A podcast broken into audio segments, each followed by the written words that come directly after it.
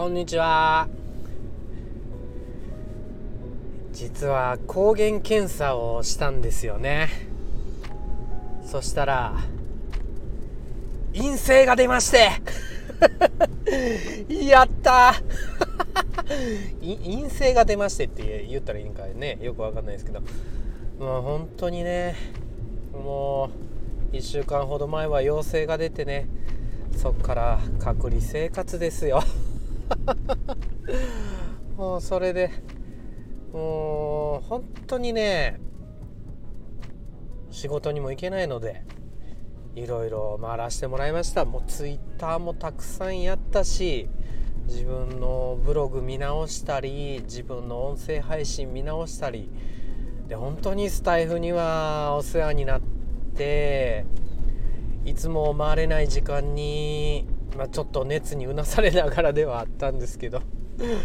ライブにね行かせていただいたりもうなんかやっぱり声を聞くと違いますよね。スタイフでは当たり前かもしれないんですけど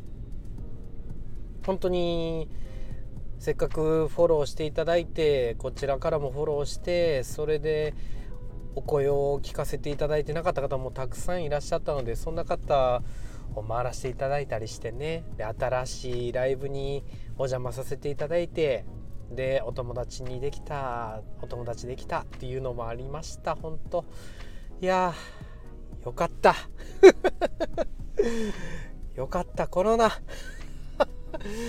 それでね今ちょまあ晴れてえっと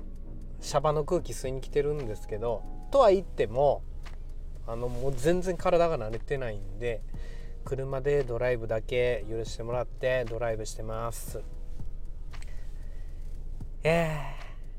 ー、知らんけどラジオ。しらラジではあなたと私がちょっとでもふわふわできるように高瀬がしゃべりまくる脱力系ラジオです。音声配信のネタやブログのネタにちょっとでもなったら本当に嬉しいと思っています。よろしくお願いします。で今日ちょっとあのいろいろ回らせてもらった中でスタイフのライブでお世話になったりで収録で聞かせてもらったりでちょっと聞いたんですよね。うん、ですごい印象に残ってる言葉が、うんと、スタイフの人たちはもう私見てみてばっかり。っていうね。すごい言葉をね聞いたんですよね。うん、でも僕大好きなね もういやもうほんとここ数数日なんですけどフォローして、うん、まあコロナになって数日なんで。うん、フォローさせてもらってもう大好きな配信者さんなんですけども、まあ、引用してる言葉がねもしかしたらあのちょっと、えー、あの困らせてしまうかもしれないんで ちょっとお名前は言わないんですけども、えー、大好きな配信者、うん、さんですね、えー、もうスタイフのまあ本当は、えーと、もうちょっとストレートな言い方されててスタイフのスタイフの喋ってる男はみんなくれくれくんばっかりみたいな 感じの。いやでもね本当にかまってちゃんばっかり。そうやそうや。かまってちゃんばっかりって。いやもうね刺さりましたよ。あのやっぱり自分がかまってちゃんやもん。もうかまってちゃんでした。っていうかかまってちゃんです。今もね。今なお。まあそれをすごい隠してるわけでもなかったけどもでもやっぱりそれ意識して配信せなあかんなって。かまってちゃん。うん、構ってほしい構ってほしいって言ってね、うん、聞いてほしい聞いてほしいっていう配信。でやっぱりそこでも言われてらっしゃったんですけどやっぱりモテる男っていうのはうん。かまってちゃんの逆をいく。なんかね普通のリアルでは当たり前やのにどうしてでしょうか？一体どうしてでしょうか？スタイフとかことブログで自分が書くとかツイッターで自分がつぶやくとか SNS うん、スタイフも SNS ですよね。自分が音声配信するってなると本当になんかそのことを忘れちゃってまあ配信したり発信していくのが当然やからしょうがないかもしれないですけどかまってちゃんってことを忘れてましたよね。うん、だから逆にそのかまってちゃんの逆を行くっていうところがモテるっていうこともスコッて抜けちゃってたような気がして。うん。じゃあどうするかっていうとまだ全然ね答えは出てないんですけどただなんか、リアルで自分がモテるためにはみたいなことでやってきたことを配信でやればいいんじゃないかなって思えばなんかちょっと答えが出てくるような気はしますよね。うん、まあ何にしたってすごいちょっとまた今車の中なんで引用できないんですけどもうちの娘が「妖怪の子を預かります」っていうとても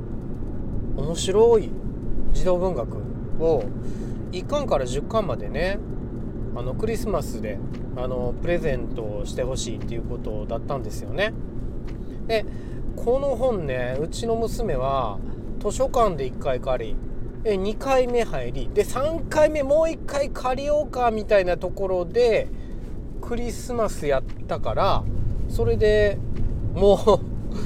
ああもうこれクリスマスのプレゼントにお願いして全巻欲しいって言ったぐらいの本なんですよ。まあ、小学校5年生なんですけどねでもそれでも僕より小説読むぐらいな子になっちゃってるかなっていう感じで本読むからなんかその本を選ぶ眼力っていうかいや眼力どころか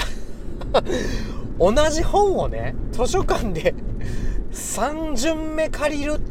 ていうシリーズをよ。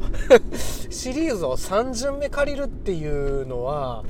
やっぱすごいですよね。だからそれほどの魅力があるんやっていうのは分かるんですけども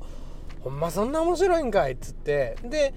娘はクリスマスプレゼントできたから家族にも呼んでほしいっていうお父さんにも呼んでみたいなそんな言われたらねキュンとして読むじゃないですか。面白い。すごい面白い、うん、で「妖怪の子を預かります」のお話ってあの本当ひょんなことで安家っていう子供が盲目のねうん、千夜っていうお兄さんに育てられているんですけどね。育ての親みたいな感じで。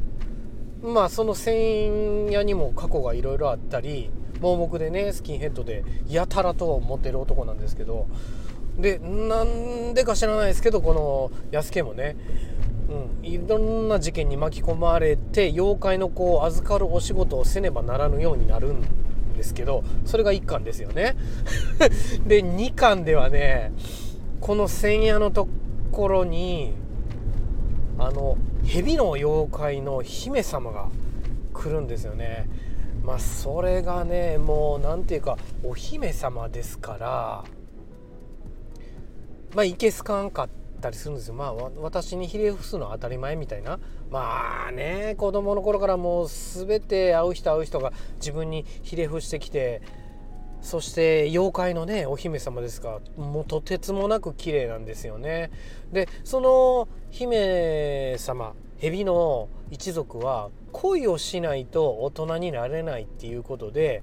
恋をしに千夜を訪れに来るんですけどそこでね千夜さんがねバシコーンってその娘に愛するということをね語るんですよね。何か聞きたいですよね。でもね今持ってなくて。ごめんなさい。これはねでも引用する。引用のね絶対音声配信はするんですけども。でもそこに今回のこのかまってちゃんっていうのがやっぱりね絡んでくるんですよね。うるっとうるっとって。よくわかんないけど。あの曖昧に覚えてるのは千夜は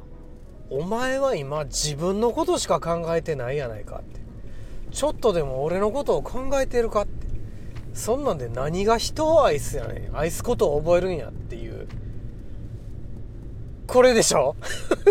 かまってちゃんって。これですよね。そうそうそうそう。もうね俺は音声配信をするにあたってあんまり人のことを考えてなかったんじゃないか。って聞いてくれ聞いてくれでね。かまってくれかまってくれで、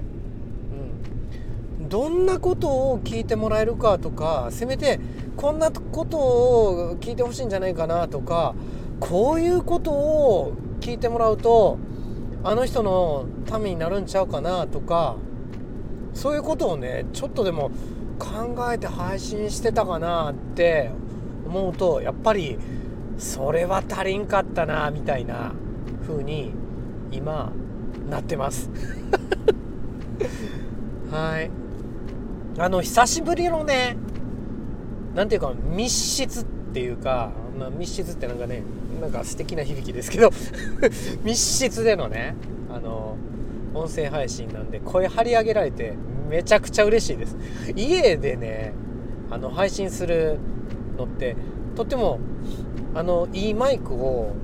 ご購入していただいて それで配信できるんですけどやっぱりどっかで家族に聞かれてるって思うとなかなか張り切ってね声出せないじゃないですか。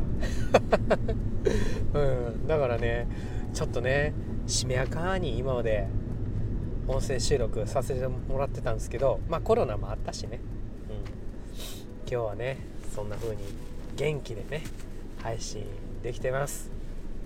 えー、かまってちゃん。うん。まあそれは自分がそうなってるのは忘れたらあかんね、うん、高瀬はそうっすね。いやもうねそれに気づかせてくれたもう配信者にはね配信者の方にはもう感謝しかないっすよ。もう大好きです。大好きです。はいじゃあ知らんけど。それでは、えー、お開きにさせていただきたいと思います、えー、それではさようなら。バイバーイ。